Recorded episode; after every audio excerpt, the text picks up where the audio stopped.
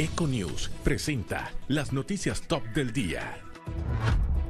Diputados a favor de reformas a ley de contrataciones públicas. En 100 días, proyecto de extensión a interés preferencial. Especialistas advierten necesidad de puerto multipropósito. Endeudamiento de panameños asciende a 52 millones de dólares. Los recursos hídricos de Panamá podrían pensarse ilimitados, pero no lo son. Y tienen constantes amenazas, sumado a factores como la tala indiscriminada y poca protección de los bosques. ¿Cómo nos afecta esto a los panameños? Analizaré esto en breve en Conexión Financiera. Puerto Rico celebra renuncia de Roselló será efectiva el 2 de agosto. España sin acuerdo de gobierno ahora en manos de Rey Felipe. Anuncian selección de Venecia, Hollywood Streaming y cine autoral. Ang Lee recarga el futuro con Will Smith. Retorna Zombieland, acción sin sentido y muchos zombies. Start talking. You first. My name's Tallahassee. Econews.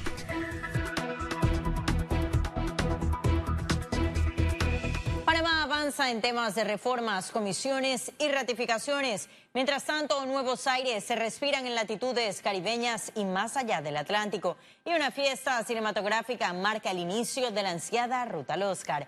Eso y más en nuestra emisión. Iniciamos. Las bancadas partidistas dijeron estar de acuerdo con el proyecto de reformas a la ley de contrataciones públicas.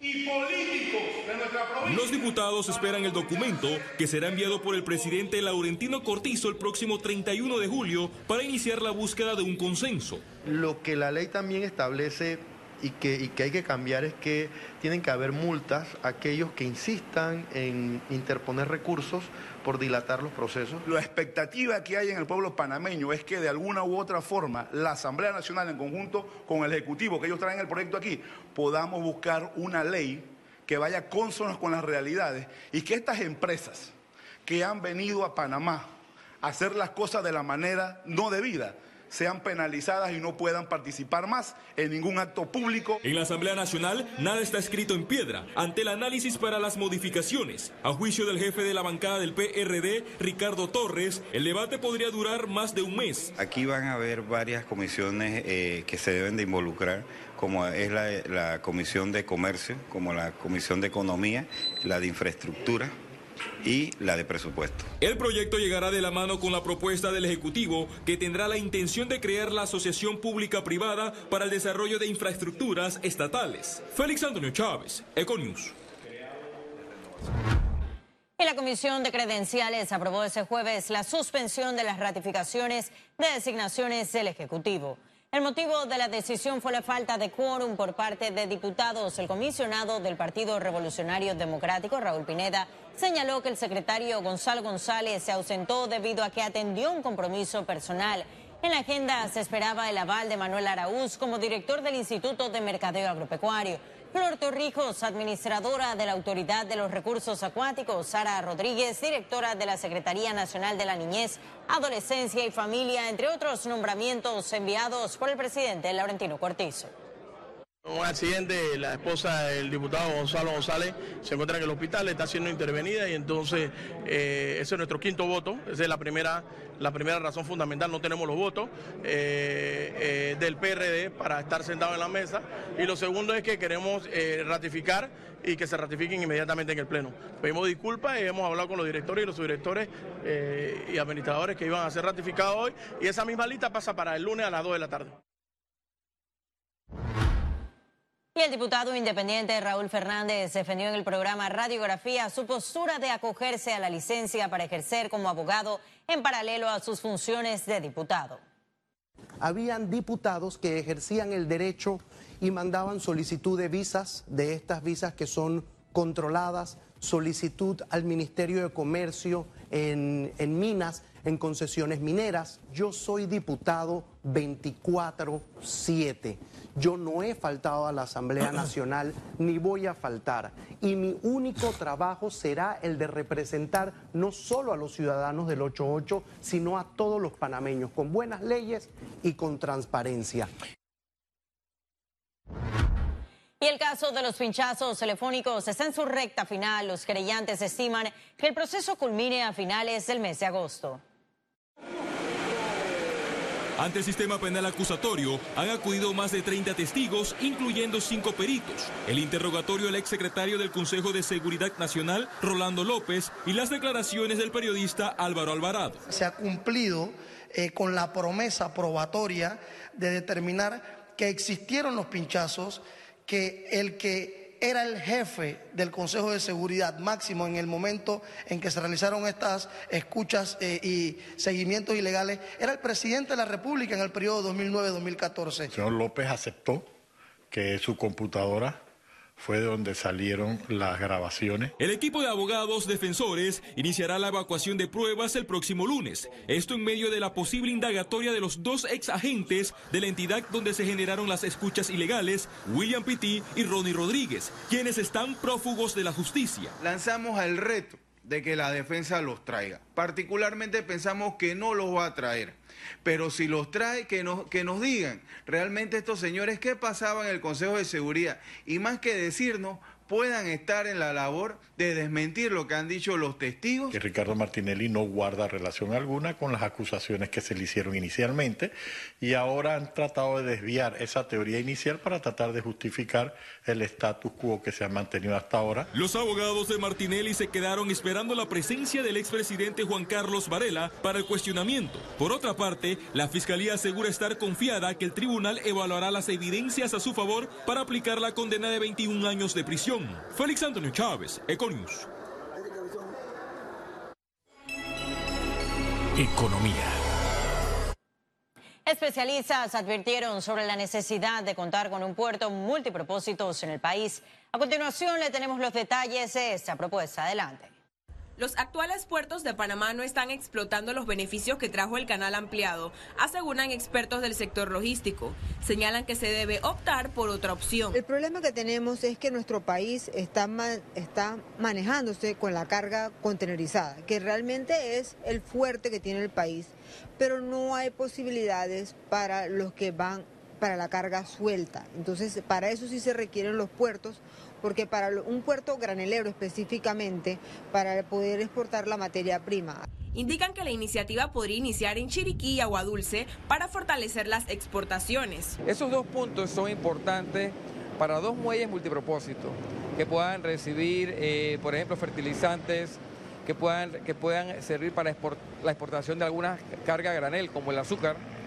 Eh, e igualmente puede incentivarse inclusive la llegada de contenedores.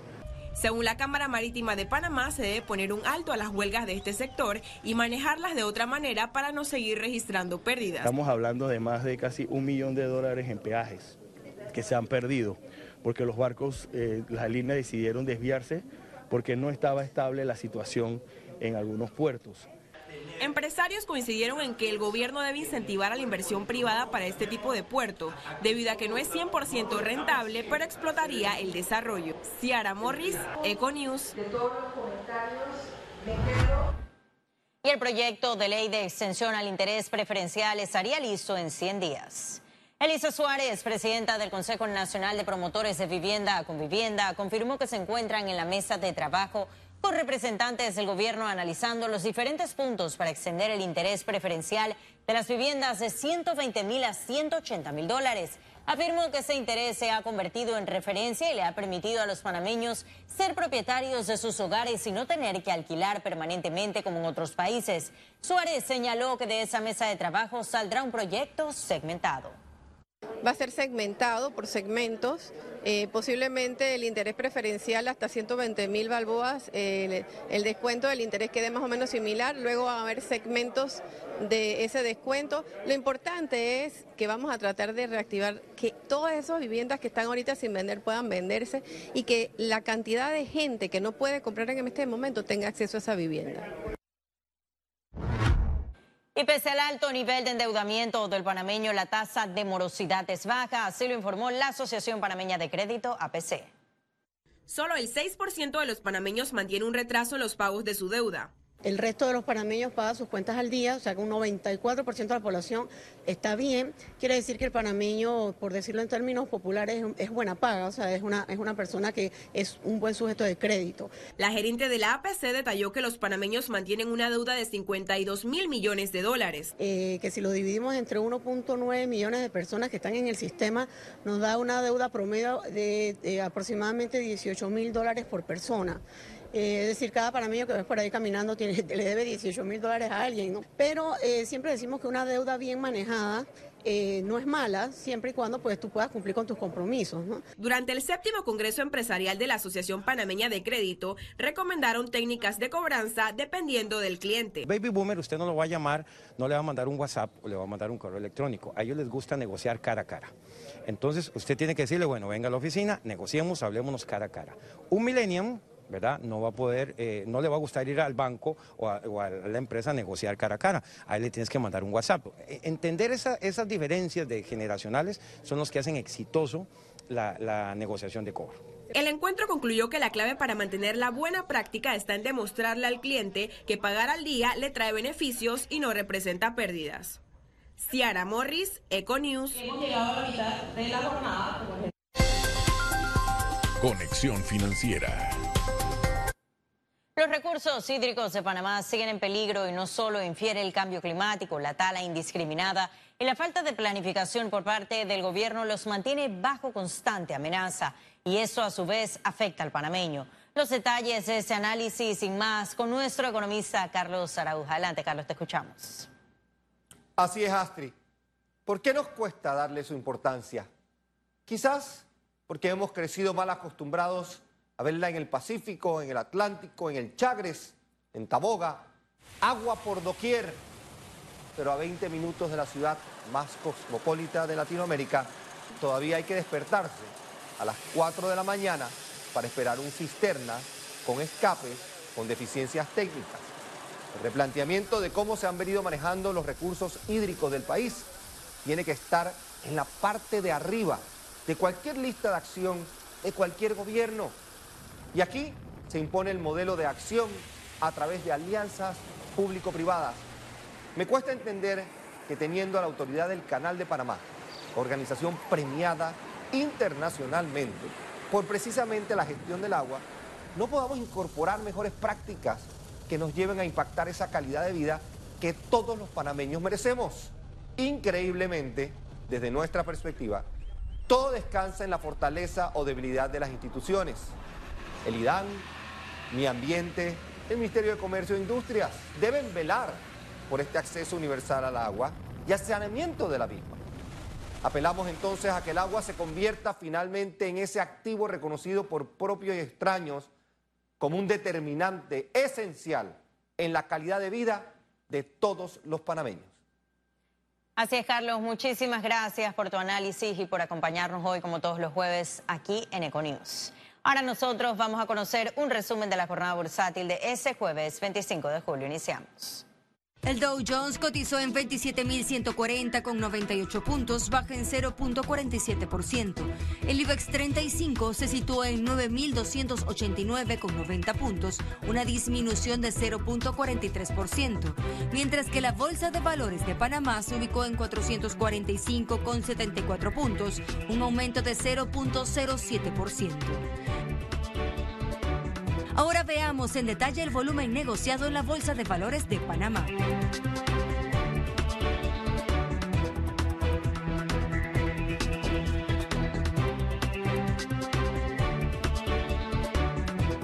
Total negociado 10 millones 971 mil 781 con 50 centavos. Y en breve estaremos de regreso con las notas internacionales. Y recuerde, también puede seguirnos en vivo desde su celular a través de la aplicación de Cable on the Go. Solo descárguela y listo. No se vayan, que en breve regresamos con mucho más de la emisión de hoy de Econius. Ya volvemos.